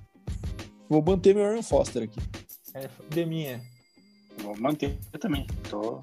Ah, dá pra manter. Ou seja, algum de nós talvez esteja certo. Eu pensei que já tava todo mundo errado não, já. não, pode manter. Você quer voltar pro. Não, não. Eu vou ficar no, no Red Bush mesmo. já tô ferrado mesmo. Você tinha mandado o J.J., né? J.J. jogou em Miami é. também, né? Então, Jogou em Jogou. Miami também. os três aí estão tão contenders com o primeiro palpite. Mas aqui, cara, aí facilitou um pouco. Eu achei até que, o que ia ser mais difícil. Terceira, jogava na defesa. Ah, daí de minha matou, né? Ah, palhaçada. Bem com o pai, vem. Demia matou, cara. Fui de Devin Hester, cara, porque pra mim aí talvez seja um cara que tem uma discussão que até se. Eu vou, vou perguntar pra vocês. Vocês acham que Devin Hester merece entrar no Hall da Fama, Baso? Eu, com certeza, eu acho. Melhor, melhor, melhor retornador de todos os tempos. Acho que quando o cara é o melhor de todos os tempos na posição dele, ele merece o Hall da Fama. Merece, com certeza. O cara. Pô, eu fui ver aqui. Três vezes All Pro, quatro vezes Pro Bowl. Tava no time de 2000, tava no time de 2010, tava no time dos 100 anos na NFL. Com certeza, cara. É. E aí, Deminha, você viu o Devin Hester, né? Fez TD até em Super Bowl, né? TD contra o. Contra, contra o Colts, eu acho, né? É, Isso, Colts no Super Bowl Colts do 2006. Manning, isso é. mesmo. Foi, da, foi de retorno de. Foi a primeira jogada da partida, se não me engano. Opening kickoff, isso mesmo. É. Então. Cara, Não, Que ele merece. se olha no telão ainda. É. Cara, Devin Hester foi um cara absurdo, assim. Pra quem não conhece, foi um maior retornador da história da NFL aí. Ele tem recordes absurdos também, né? Como, como special teamer aí. E touchdowns combinados de retorno tem 20 na carreira, que é o máximo que tem na NFL. Mais touchdowns não ofensivos. Que são esses 20, né? É, mais touchdowns de retorno de punch kickoff na carreira, touchdowns em retorno de punch, touchdowns em retorno de punch por temporada, é, touchdowns em retorno de kickoff por num jogo, 10, dois touchdowns, né? Tem mais, tem mais é, atletas com esse, com esse com esse recorde. Mas foi um cara assim que marcou época, principalmente no Bears, né? Depois que cresceu do Bears, acho que não, não teve tanto impacto. Mas é também uma defesa que também impunha bastante respeito na época, que gerava bastante punch para ele retornar ali. Eu lembro que era uma, uma arma ofensiva que o Bears tinha. Vale a pena dar uma olhada nos retornos dele no YouTube aí, porque é um cara que marcou época na NFL, galerinha. E é isso. E essa última que... dica aí, né, Bra? Essa última dica aí, acho que é o lugar onde ele menos jogou foi na defesa, no fim das contas. É, ele jogou na, na, na universidade, ele jogou, né?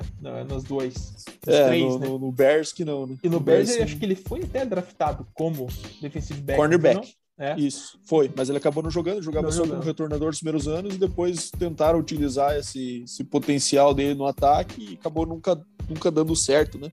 Foi apenas um Boa. grande retornador mesmo, não conseguiu é, traduzir isso nas outras fases. Muito bem. Galera, tá na hora da nossa despedida. Queria agradecer o Gulim pela generosidade dele, o carinho e, e todo essa, esse conhecimento que ele tem, essa simpatia. Queria agradecer você, foi um prazer ter você aqui, na nossa humilde residência aqui no Hard Count. E, cara, é, além do seu tchau, deixa aí o, o recado, como é que a galera pode te acompanhar. Muito obrigado pelo convite, foi um prazerzaço. Gostei demais de vocês, vocês manjam pra caramba. é, e valeu demais, prazerzaço. E eu fico à disposição, quando quiserem é só chamar. E pessoal, quem quiser acompanhar no YouTube, gosta mais dos vídeos, Golim Sports lá no YouTube, tem a série Entendendo Futebol Americano, que você entende o esporte desde o zero, zero mesmo. Aí depois você vai para a história dos times, é, tem os vídeos lá de para que time devo torcer na NFL, que falam um fato legal sobre cada time para você se familiarizar ali. Tem bastante coisa legal. E também o golinsport.com.br, que é o nosso portal de mídia escrita, que todo dia tem muito conteúdo, notícias, editoriais, matérias sensacionais. A equipe é muito, muito boa. Então, Golim Sports e você vai chegar em todo lugar. Valeu mesmo, pessoal. Valeu, galera. Valeu, Golim. Cara, galera, siga aí. Siga aí que é conteúdo de extrema qualidade. Isso aí. Obrigado, obrigado mesmo. Valeu. Fábio Naldino, tchau, cara. Boa noite, bom descanso. Foi um programa muito legal, né? Que você tinha prometido no começo. Pois é, acho que cumprimos as expectativas, né? Acho que foi um dos melhores episódios aqui nossos até agora. Acho que foi bem legal as discussões que geraram, as, os embates que teve aí de, de argumentos. Eu espero que a galera curta aí também, siga a nossa página lá, siga também a, o canal do Golim aí. Acho que a gente vai tentando trazer mais conteúdo diferente para vocês e espero que vocês estejam curtindo. Valeu! Boa. Deminha, dê seu tchau sem mencionar Denver Broncos. Vou mencionar então a torcida do Patriots, né, que, que segue o golinho aí e escutar esse episódio, cara. Que se, né, não gostava de mim, agora não vou gostar de vez, né, falando mal do time deles aí mas faz parte, né, cara? A gente tem que ser um pouquinho clubista aqui. Eu queimei minha é, fita falando da torcida Coxa Branca. Eu, eu adoro Coxa também. Coxa, galera. É. Sei, eu junto. também gosto do Coxa, quando, principalmente quando tá em baixa. né? Mas enfim. É, então, bom, bom dia, boa tarde, boa noite. Como o Bado sempre fala, cara, semana que vem a gente volta pro, pro 24, né? E agradecer o Golinho aí pela participação, por ter aceitado o convite. Eu que agradeço. E, gente... e já vou deixar o palpite pra semana que vem, vai ser o Marshall Lynch. Vou, Olá, vou, hein? vou fazer isso. Não vou fazer Champ Bailey. Não vou fazer. Marshall Lynch pode ser. É. é. Tem tudo para ser também, né? Porque vai vir uma pegadinha, usou camisa 21, usou camisa 23, que ele usou, né? No, no Seahawks 23, né?